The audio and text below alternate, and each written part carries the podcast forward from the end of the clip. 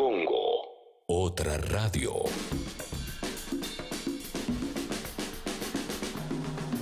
Bueno, gracias a toda la gente que nos envía mails a guido.congo.fm para subir su suscripción en, del Club Sexy People o para la gente que se mete en congo.fm para hacerse socia o socio de este club que creamos para, para bancar a este medio independiente, un medio basado en la autogestión.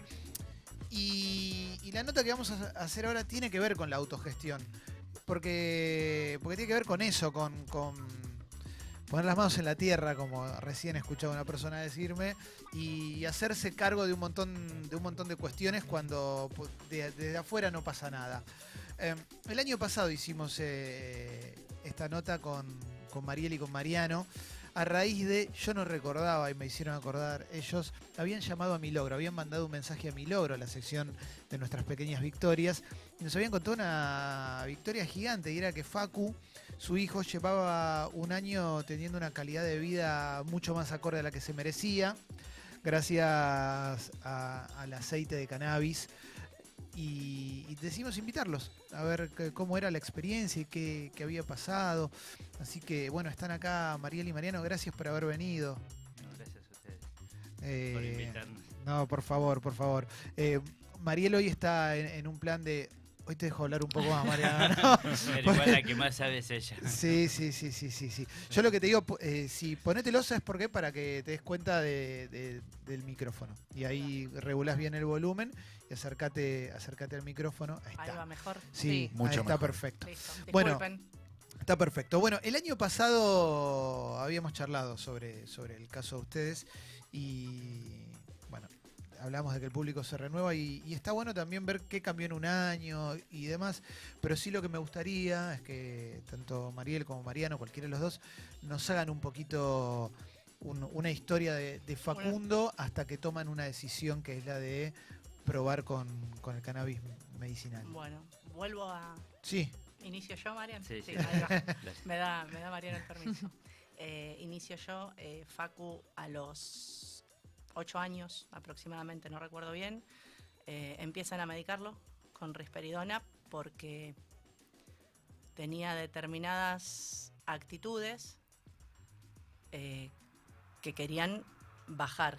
eh, de repente comportamientos disruptivos que querían bajar. Entonces, Mm. eh, nosotros como nos guiaba un médico de cabecera, decidimos que bueno, lo que decía ese médico era lo que había que hacer.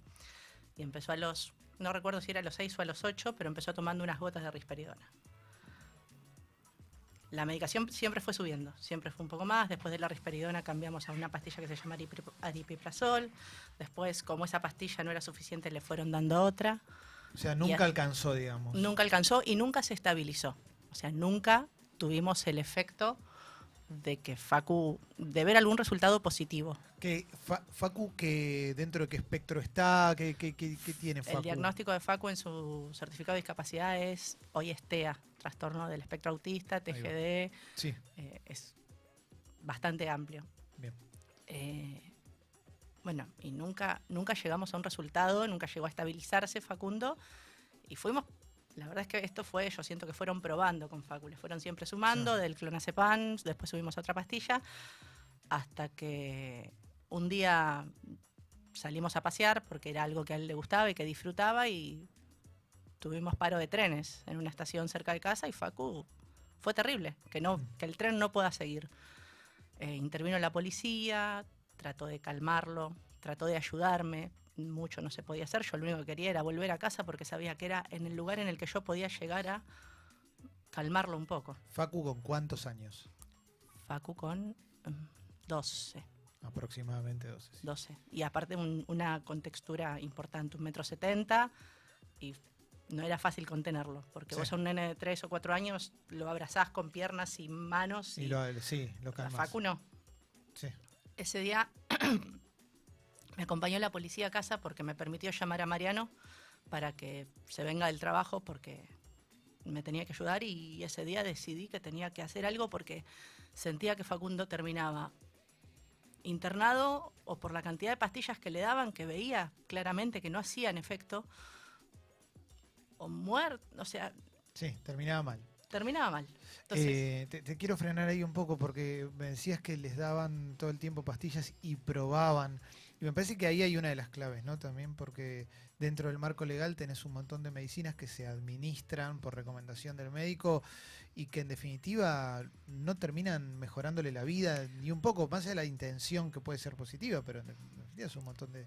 Mira, el trastorno que tiene Facu es un trastorno neurológico que se maneja de manera psiquiátrica, que en realidad yo considero que está mal manejado, porque no deja de ser un trastorno neurológico. Psiquiátricamente lo abordan para que baje la intensidad o la pulsión de algunas cosas eh, que, que ma- que va manifestando él porque no está bien. Hoy claramente te puedo decir que lo que esas pulsiones o esas actitudes que Facundo tenía era que nos estaba comunicando que la medicación que él tomaba no le hacía bien. No, no sé, no sé qué sentiría. Facu no habla, no hablaba, ahora está empezando a hablar. Pero no podía venir y decirme, me duele la cabeza. Sé, me siento mal, Claro. me siento aturdido. No sé. eh, empecé a interiorizarme sobre los efectos que hacía esta medicación que tomaba Facu. Facu tomaba medicación para convulsiones y nunca había convulsionado.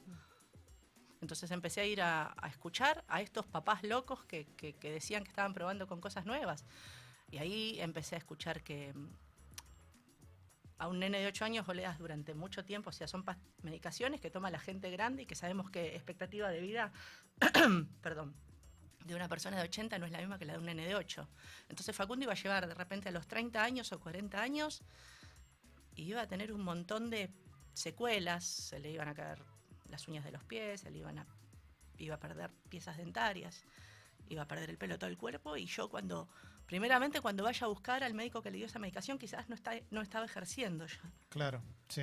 Y segundo me iba a decir, es normal.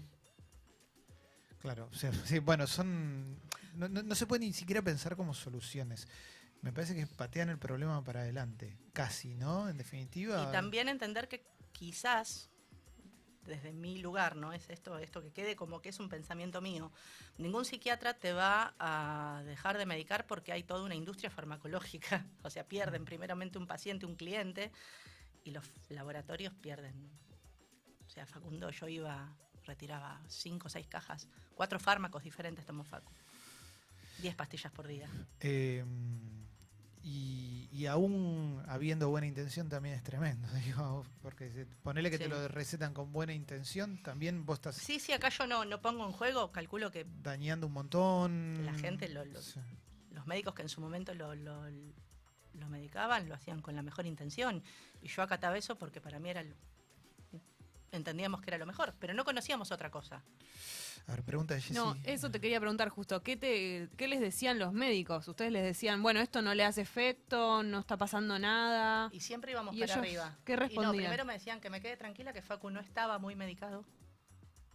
O Como sea, que era normal. Claro, no- usted no sabe cómo nada. medicamos a otras Claro, personas. Claro, hay chicos que toman 40 Claro, pastillas. hay Facun- chicos que tenían el doble de, de medicación y... Chicos también dentro del espectro TEA. Sí, y, y como normal te lo decían, pero como nosotros no veíamos que Facundo mejorara con lo que tenía, entonces era, y probamos media pastillita de esta y a las dos horas media de esta, pero siempre para arriba. Nunca para abajo. Claro. Ese es el tema.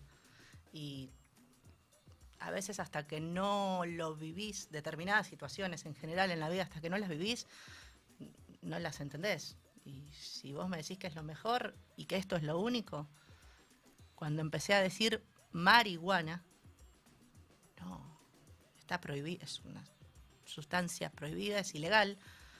Esa era la respuesta, no hablaban de los efectos, sino simplemente está prohibido, entonces no. No, no, y tenían que sí, me dice, yo tengo la obligación de decirte las consecuencias que te puede traer la marihuana.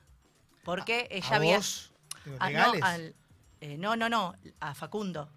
Porque la psiquiatra de Facu me, me contaba de que ella atendía a, a sus pacientes adictos. Como si fuera o lo mismo. claro, Que como eh, si y les daba- claro, un montón de porros y me hago Claro. adicto. Y ellas los trataban, los sacan adelante con clonazepam, no, Claro. no sé, o sea, otro montón de... Esencialmente provocan una- más adicción.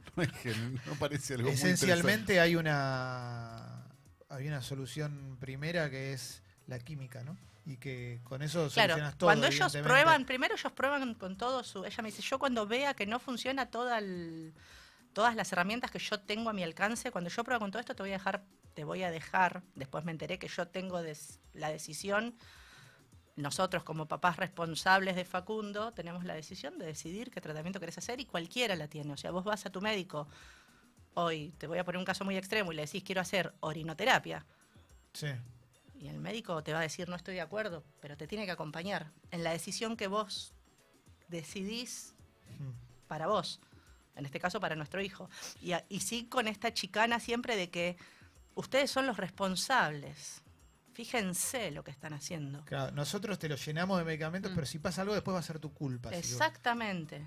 Fíjate lo que estás haciendo, ¿eh? Estás escuchando a Mariel y también a Mariano que nos están contando su historia con Facu y ahora vamos a ir, pero antes estamos vos Caro, Sí, no, sobre la medicación, da la sensación de que son más medicaciones para afuera que para adentro, ¿no? Como, bueno, dale todo esto que lo vas a tener tranquilito. Exactamente. Y- es que y, eso digamos, es lo que se y hay busca. algo medio social en eso, que, que es medio choto y, y siniestro. Y sí, si. Y, y acá te voy a decir, eh, Facu estaba en, una- en un establecimiento educativo en el que claramente no estaba bien y tuvimos que empezar a buscar otro.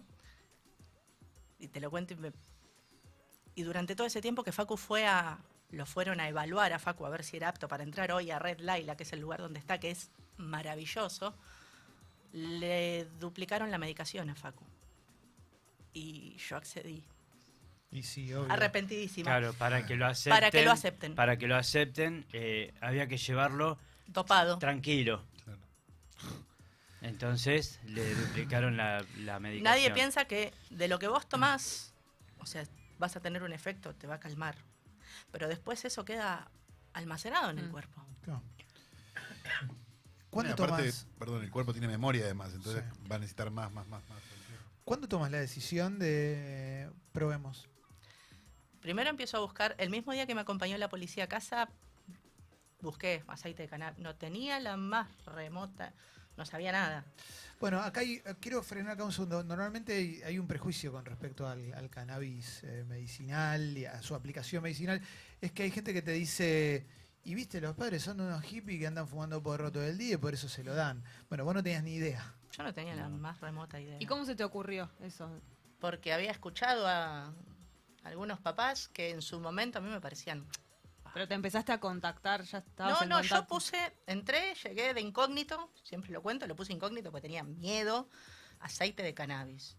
Y lo primero que me salió es en Mercado Libre para comprarlo. Sí. Entonces, no quería comprar algo que no, o sea, no, me pare- era- eh, parecía súper fácil. Te duele la cabeza, anda, comprate una bella Sí. aspirina. Tómatela y ya está. Eh, me contacté con una ONG y les escribí, le dije que necesitaba asesorarme porque quería una mejor calidad de vida para la familia en general. Más o menos le conté la, la historia de Facu. Nada, todavía estoy esperando que me conteste. Mínimamente que me diga, asesorate en este lugar. ¿Una ONG que se dedica a esto? Una ONG que se dedica a esto. Mira vos. Eh, las noches, los días eran largos, intensos. Y la verdad es que a la noche cuando se dormían todos, Mariano inclusive, yo me ponía a buscar información y me ponía a buscar información y la verdad es que no quería que llegue el día siguiente. Y una noche me rescató siempre Carlita, una, una mamá que me, me acompañó hoy día. Me contactó y me dijo, mira, me contactó por este blog que te digo que esta ONG, me dijo, mira, si no te dan respuesta acá, fíjate en este grupo que se llamaba Autismo y Cannabis. ¿Viste los grupos que se van Sí. haciendo autoconvocados? Bueno, con esa mamá hablé como hasta las 3 de la mañana porque era intercambiar, ella tiene también un nene con autismo más chiquito. Y fue a hablar, hablar, hablar y resultó ser que entré a este grupo y su compañero es uno de los canabicultores que nos acompaña hasta hoy día. Y ahí es donde me metí en este blog y empecé a encontrar información y me le, me le abalanzaba la información y veía que publicaba determinado canabicultor todo lo que él leía hacía captura de pantalla y lo guardaba y lo leía y empezaba a preguntar por qué, porque empecé a ver de que las plantas, primero me enteré que las plantas tienen que ser hembras, Sí. ni enterada. Después, eh, que hay determinadas formas de hacer el aceite, eh, tenés que fijarte cuándo cortar la planta, los tricomas. ¿Qué era, qué era un tricoma? No tengo la más puta idea, perdón la expresión, Sí, de un sí, sí. tricoma. Entonces, no, bueno, tenés que ver cuando los tricomas de la planta están de tal color, fíjate, tienen más concentración de THC. Y ahí es donde caímos en que no podemos comprar. Porque no sé. Claro, no sabes sé, si está preparado. No sé el tricoma, no sé la preparación, no sé si la flor está descarboxilada. Te pueden vender cualquier cosa, claro. No sé si a esa flor le pusieron. El cultivo tiene que ser orgánico, porque esto después vos haces medicina. No le puedes poner Fertifox, no le puedes poner veneno para hormigas. Tenés Claro, que- aparte de- debe ser distinto pensarlo como, bueno, me voy a fumar algo yo, no sé, consigo. Es- creo que debe ser pensar en tu hijo que decís como, claro, estoy pensándolo para otro. Se lo tengo que dar todo perfecto para ver si funciona. claro. Claro. Para ver Entonces, si podemos cambiar la vida. Cada vez más estábamos, nos alejábamos cada vez más de la posibilidad de comprar un aceite. Porque te, encuentro a vos, Calo, que me vendés un aceite. Bueno, Hola, no- sí, no lo digamos al aire. Sí, Bueno, pero. Hola, sí, Calo, mira, necesito un aceite que sea ratio. Empecé a. Ratios. ¿Qué es un ratio? Misma cantidad de THC que CBD. Mira, Calo, encontré de hecho uno, yo compré aceite. Y lo llamé y le dije, mira, necesito aceite alto en CBD porque todo el mundo hasta ahí, el THC no podía tener THC porque el THC es psicoactivo y el THC es adictivo, entonces yo buscaba aceite alto en CBD. Después te cuento que hoy Facu no toma aceite alto en CBD porque me lo deja Dormido, tirado claro. ahí. Eh, entonces contacté a una persona que supuestamente era confiable. Digo, mira, necesito aceite alto en CBD. Sí, es este que yo te vendo. Y me lo encontré en la estación de Villa Bosch, vino con su bolsito hippie el pibe y me vendió un frasco de aceite en un frasco transparente, que el, el aceite tiene que ir en un frasco color caramelo. No puede perder una cadena de frío, porque el frío, es, la cadena de frío hace que se degraden después los componentes. Y ese pibe yo le pagué un aceite de dos mil pesos y me debe haber dado Cualquier cosa. coco, Sí. o sea, dos mil pesos por 30 centímetros cúbicos de coco aromatizado. Pagué. Pero Eso bueno, es uno, tuve, de lo- uno de los, pe- perdona que te interrumpa, también uno de, las, de, lo- de los peligros a los que te expones porque no hay una política con respecto a esto, ¿no? Mm. Sí, es que lo mínimo es que te estafen y lo máximo es que te mueras, pues el aceite no está cromatografiado. Yo cuando entiendo a veces que no, no es tan fácil cultivar y no todo el mundo es como nosotros que nos tiramos un piletazo sin haber tenido nunca una planta de nada, de nada, o sea, nada. Las de plástico se me secaban y nos metimos a comprar 11 semillas. Eh, siempre le recomiendo a la gente que trate de conseguir las flores, porque vos de última la flor la ves si está escupida, si tiene hongos y el aceite lo haces vos. Es otra manera diferente de empoderarse. Sí. No lleves adelante un cultivo porque está bien, listo, al principio es entendible, pero por lo menos conseguí un lugar, un canabicultor consciente que te pueda vender flores y que sepas que... ¿Y qué pasó cuando se la diste? Cuando le diste el primer aceite. Bueno, este primer aceite que es el que compré, se lo di y nada. y No pasó nada. no, estuvo peor. Después con, me contacté con un canabicultor de Mar del Plata que le conté mi situación. Le dije, estoy, o sea, estoy cultivando, pero tengo nada, las plantitas germinadas recién. Claro. Bueno, él me mandó un aceite para que pruebe y sí, me dijo, me dice, esta es una skunk. La dilución es una en ce- en- uno en 100, está hecho a 40 grados. O sea, él me dio toda la información que corresponde que te den. Y con ese aceite Facu empezó a estar más estable, más tranquilo. Durante todo ese tiempo, esto fue un 23 de mayo. Durante todo ese tiempo no sacamos medicación. A las dos semanas de que Facu estaba estable, decidí yo sacarle medicación y fui haciéndolo de manera paulatina. Ir sacándole, reduciéndole las dosis de medicación. Mira, em, quizás está mal que lo diga, pero Facundo yo veía que le saqué una pastilla de balcote, ese ácido valproico que se da para convulsiones, y yo vi que la primera semana que le saqué la pastilla Facundo estaba exactamente igual que cuando la tomaba.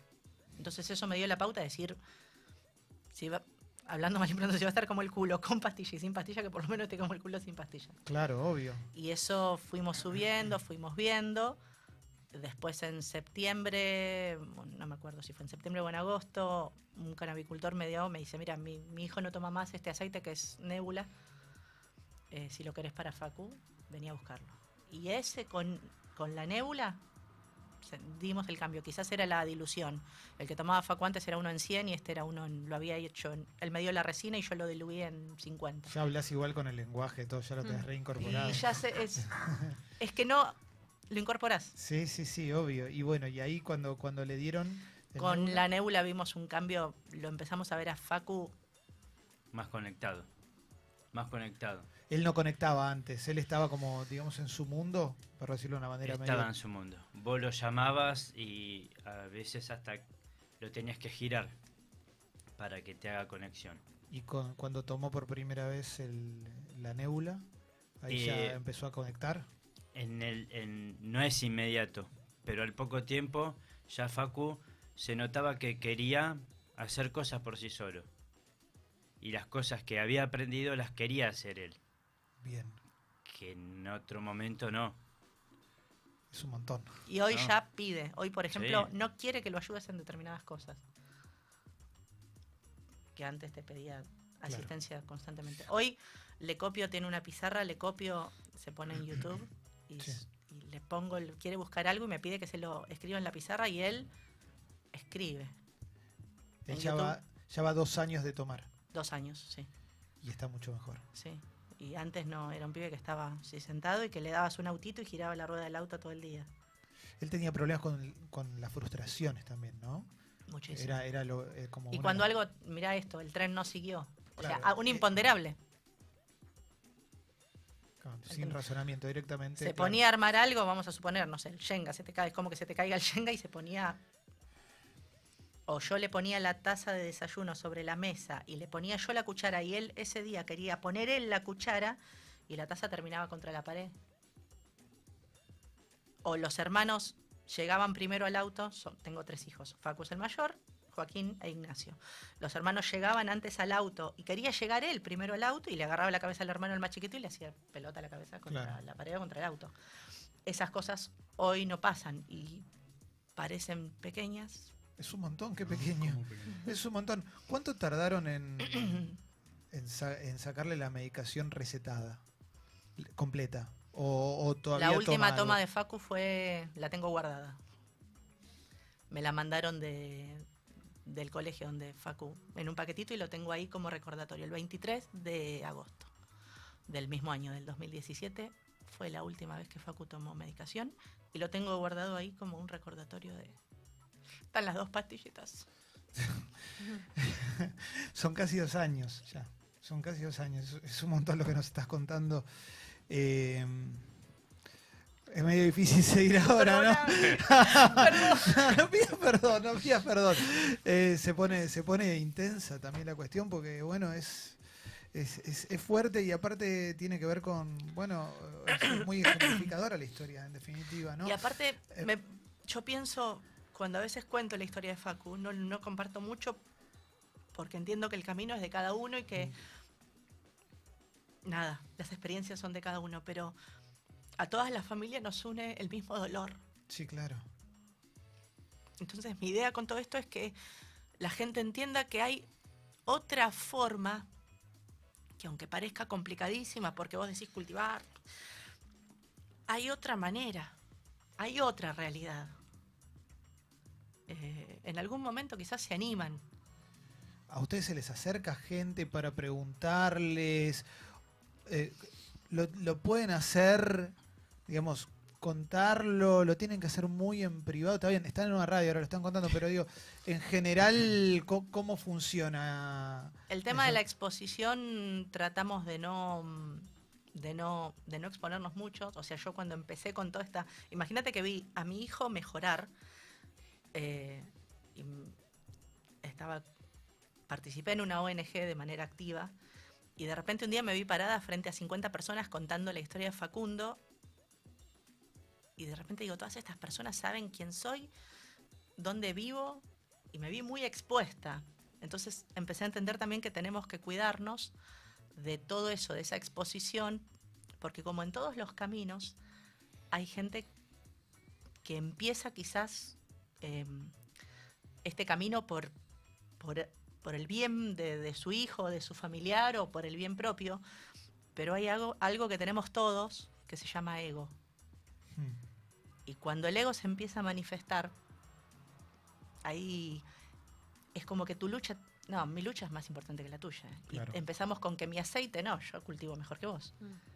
Que es una estupidez en, este, en un caso como este, Pero cuando en realidad pasa. lo que te- se trata de otra cosa, Pero pasa. justamente. Entonces ahí es donde eh, nos llamamos nosotros dos a decir, bueno, a ver, yo soy tu apoyo y vos sos el mío y Quizás a la gente que, que conoce a Facu de, de chico y, y vio lo que pasó Facu y lo ve ahora y dice, eh, ¿qué pasó? Eh, ¿Por qué fue? ¿Qué le están dando que cambió tanto? Y la confianza con esa gente por ahí sí nos lleva a decirle, bueno, le estamos dando eh, aceite de cannabis y no más medicación. Pero no vamos por la calle con un cartel diciendo yo hago aceite para mi hijo, vengan.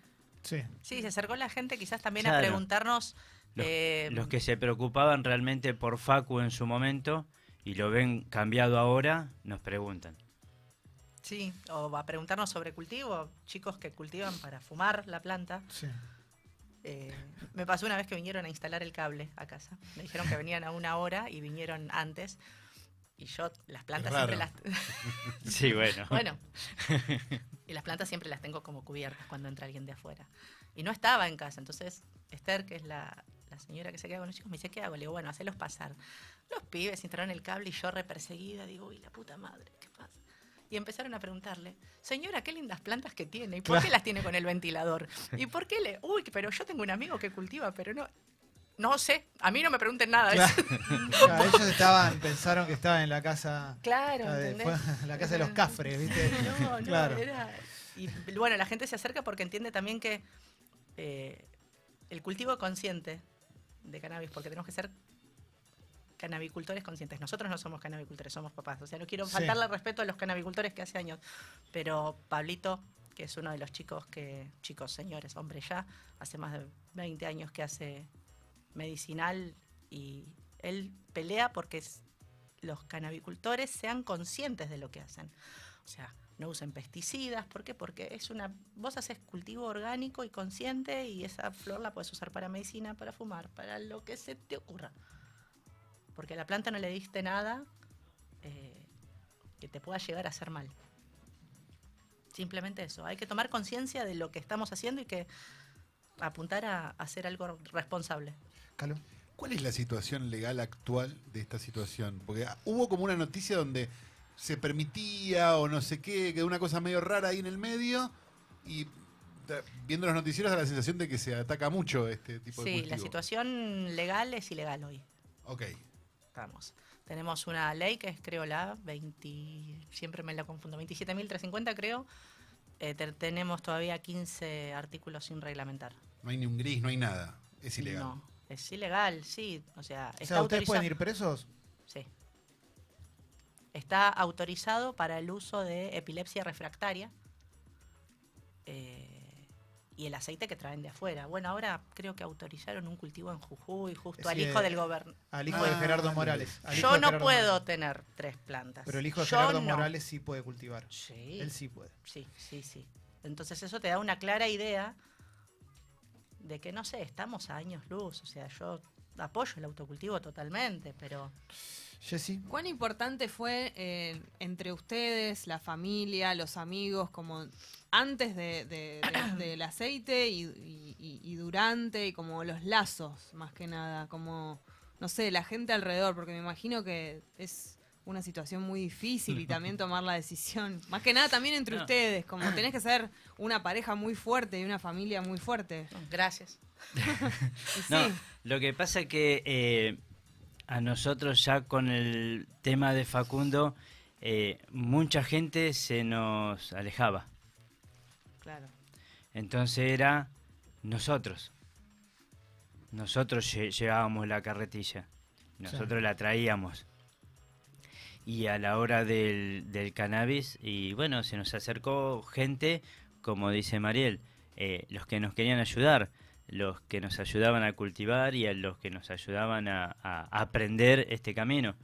Amigos nuevos. Amigos nuevos. Hoy son familia. El tema es que los amigos viejos que considerábamos como amigos cada vez se fueron alejando más.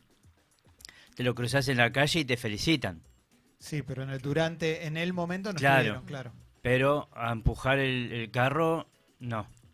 No, y aparte es entendible. Tengo, perdón, María. Y, y no nos hace mal, porque este camino lo decidimos nosotros. Duele un, duele un poco. Sí, duele un poco, Duele pero un poco. Pero te duele la actitud del día a día. El otro día con Facu fuimos a ver Toy Story 4. Un lograzo. Es un montón, claro. Sí. se bancó la fila y en un momento había delante nuestro dos hermanitos que uno grandote, el grandote lo agarraba del cuello al más chiquitito y lo agarraba del cuello y lo estaba haciendo pelota. Y Facundo se dio cuenta de que era una situación en la que había uno que estaba en desventaja totalmente y se angustió. Entonces lo tranquilicé, Facu, quédate tranquilo, no pasa nada. La madre automáticamente agarró a sus dos hijos y los puso atrás de ella. Porque entendió que, creyó que Facundo le podía llegar a hacer mal cuando se estaban matando a sus propios hijos. Sí, sí. Digo, quédate tranquila, Facundo no le va a hacer nada. Entonces, esas actitudes determinadas que lo miren a Facu, más allá de que uno lo entienda, Sí, pero sigue pasa todo el tiempo. Sigue doliendo. Y obvio. Sigue doliendo. El grupo de adolescentes de 13, 14 años, porque Facu hoy tiene 13, que lo ve a, Fu- a Facu y que cuando ve que empieza a letear porque se pone contento, que hace determinado movimiento con las manos, empieza a reír adelante del nene. Me duele, esto es algo ya mío. Sí, o sea, sí. es un mambo mío, justificado o no. Duele mucho. Es que eso abre otra puerta acá y tiene que ver con cómo toma la sociedad y la información que tiene la sociedad sobre los chicos eh, dentro del espectro En autista. general, la discapacidad o cualquier persona que sea diferente. Sí, porque a veces pasa que no saben qué decir y yo digo que cuando no sabes qué decir te tenés que quedar callado. Porque me han dicho, Facu es, yo no, no dudo que Facu sea maravilloso, pero mis tres hijos son maravillosos. sí. Dios te premió porque sos una gran persona. A esos con los que te quieren decir algo Sí. bueno y se van para el otro lado y directamente. sí, y yo empecé a reaccionar, pero llegó un momento en el que me cansé de ser educada. Sí. ¿Entendés? O sea, vos sos una persona maravillosa. Entonces vos que tenés hijos sin discapacidad sos un hijo de puta. Sí. La tuviste fácil. Eh, Qué ah, pero, Facu, ¿qué- pero Facu es hermoso, me dicen. Bueno, pero Facu es hermoso. Sí, no tiene nada que ver. Facu es hermoso con los sea, sí. Sí. Cállate, gracias. O sea, cuando vos ves a una persona, un chico con, que la está pasando mal, acércate a la madre, al padre, a la familia que esté con ese chico y mínimamente, una sola persona una vez me trajo una botella de agua. Dije, no, está bien, tengo... Vos después te la tomás. Tranquila. La única persona que se acercó a algo porque una vino y me dijo, yo sé hacer el RCP. No, pero el nene no necesita. Claro. ¿Quiénes son los que los que difunden más información so- sobre el espectro autista? Perdón si no lo estoy diciendo del todo bien, pero eh, ¿qué son? Los padres. eh, yo lo que noto es que hay un intento un poco ma- mayor de concientización que hará 15 años o 20 años. Sí, cuando Eh, empezamos no había nada. no había nada, ¿no? No, y aparte tenés muchas corrientes también, porque dentro de lo que son tratamientos, yo te voy a hablar de lo que es cannabis, Sí. porque lo vivo, pero hay gente que hace la dieta cetogénica, hay, diet- hay gente que hace tratamiento de sunrise, que es una terapia, ¿no? es- Y yo entiendo que son todas porque la que te funcionó es la que va. Eh, y empiezan acá, es donde te digo lo del tema de los egos. Yo lo que recomiendo es que la gente, a cualquier charla que difundan, sea la ONG que sea, o sea, desde Sí. mamá cultiva, papá cosecha, fulanito planta, cualquiera. Unidos por el Cannabis, Mamá se planta, Cogollos del Oeste, FOCA, que es el Frente de Organizaciones Canábicas, Mm. que consulten ahí todas las ONG que hay, siempre organizan charlas y concientizan sobre lo que es cannabis y particularmente con respecto a lo que es el autismo. A toda charla que hable el doctor Carlos Magdalena, yo les digo que vayan. La organice Clemente o la organice Calo, o la organice vos, Jessica. Jessica. Vayan. ¿Por qué? Porque lo importante es tomar conciencia. Yo fui a una charla en la Facultad de Medicina donde la, organiza- la organizó una ONG y que después se terminó disolviendo, se pelearon entre ellos. No me importó. Yo fui a escuchar a los que tenían que Claro. disertar y a los que informaron. Entonces, hay muchos. TG de Padres es una, aunque hay muchas internas también, pero como en todo. Y medio que sí. Hoy, Como en, hoy, en hoy en todo, en todo, Es- eh, la grieta sí. está establecida. Hay También una hay, grieta sí. establecida, ¿entendés? sí. en todo. Eh, pero vayan a las charlas, que se difunden siempre, siempre, en Facebook siempre tenés algún contacto. En agosto se cumplen dos años. Esperamos el, el mensaje para mi logro, porque ahí es un logro Uh, gigante. ¿eh? sí, Y es una historia increíble. tengo que hacer un recuento de logros porque muy, muy, Son un montón, son un montón. son un montonazo. Pasa es que como Facu dejó de hacer un montón de cosas que antes no estaban buenas, es como que a veces tenés que sentarte a decir, ah, ¿te acordás que antes pasaba esto y no pasa más? O sea, para arriba nos acostumbramos fácil, Mm. a lo bueno nos acostumbramos Sí. facilísimo.